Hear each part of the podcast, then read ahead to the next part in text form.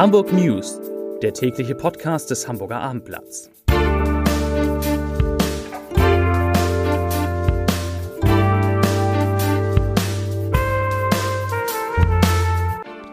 Herzlich willkommen. Mein Name ist Lars Heider und heute geht es um weiter sinkende Corona-Zahlen, um Impfeinladungen an alle Hamburgerinnen und Hamburger über 80 und um mehr Geld für Hamburgs Unternehmen in der Corona-Pandemie. Und es gibt natürlich auch Themen außerhalb von Corona.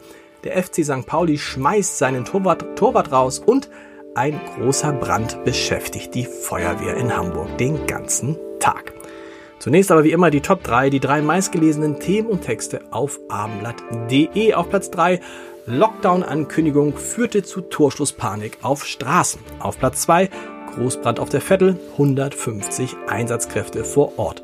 Und auf Platz 1 Bürgerschaft live. Senatorin Leonhardt appelliert an Hamburgs Die beste Nachricht vorweg. Die Briefe an die über 80 Jahre alten Hamburgerinnen und Hamburger, die sich im Impfzentrum jetzt gegen Corona impfen lassen dürfen, gehen nun endlich raus und sollten in den nächsten Tagen in den Briefkästen der Betroffenen sein.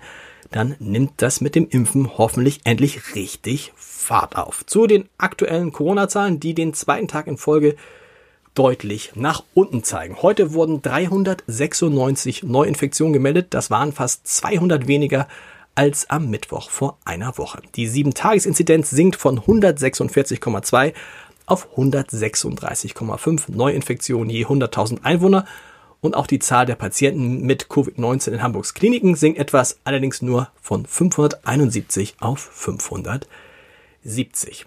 Die Bürgerschaft hat heute lange und ausführlich über die Corona-Pandemie und die Politik des Senats debattiert und dabei hat Hamburgs Gesundheitssenatorin Melanie Leonhardt noch einmal eindrücklich an die Hamburger Eltern appelliert, ihre Kinder, wenn irgend möglich, nicht in die Kitas zu schicken, denn im Moment ist der Anteil der Kinder, die in Kitas betreut werden, viel, viel zu hoch.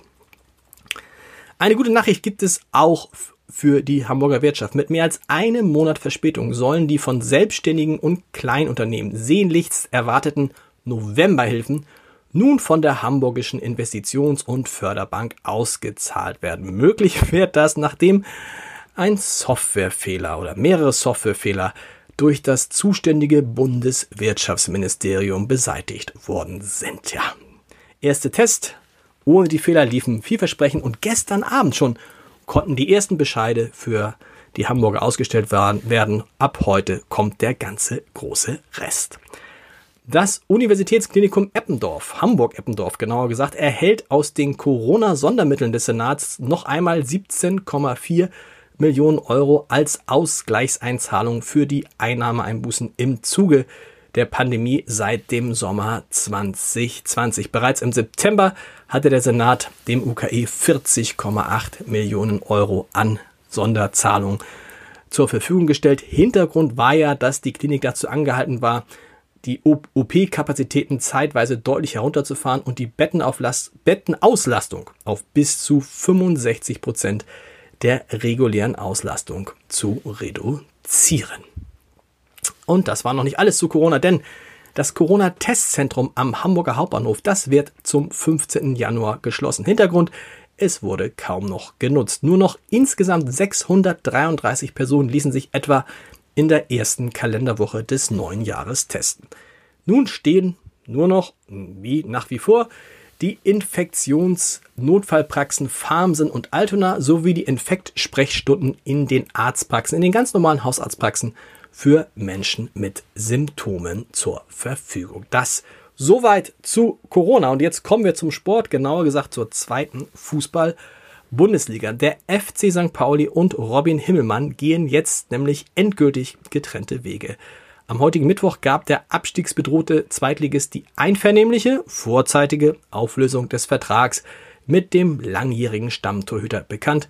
Ursprünglich hätte Robin Himmelmann noch bis Ende der Saison beim FC St. Pauli gearbeitet. Man habe sich die Entscheidung nicht leicht gemacht, halte sie aber angesichts der aktuellen Situation für erforderlich und sie sei aus rein sportlichen Gründen gefallen, erklärte St. Paulis Sportchef Andreas Bornemann. Himmelmann war zum Jahreswechsel von Cheftrainer Timo Schulz zunächst auf die Bank gesetzt und anschließend ganz aus dem Kader des FC St. Pauli verbannt worden.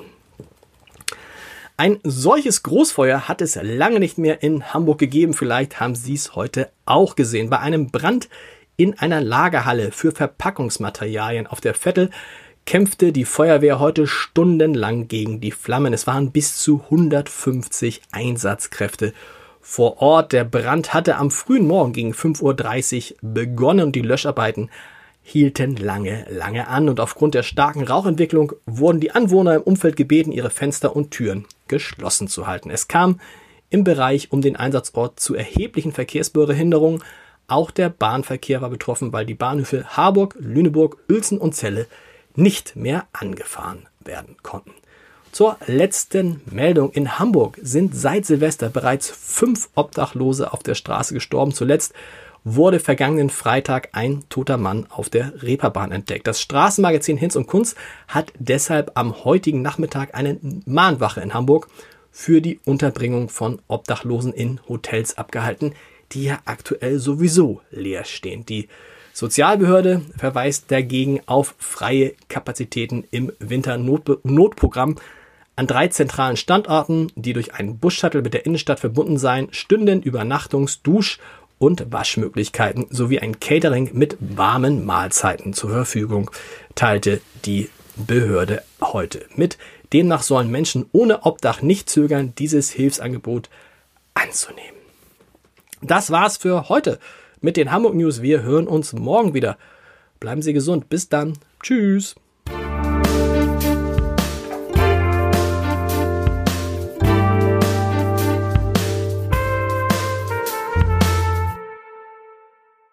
Weitere Podcasts vom Hamburger Abendblatt finden Sie auf abendblatt.de slash podcast.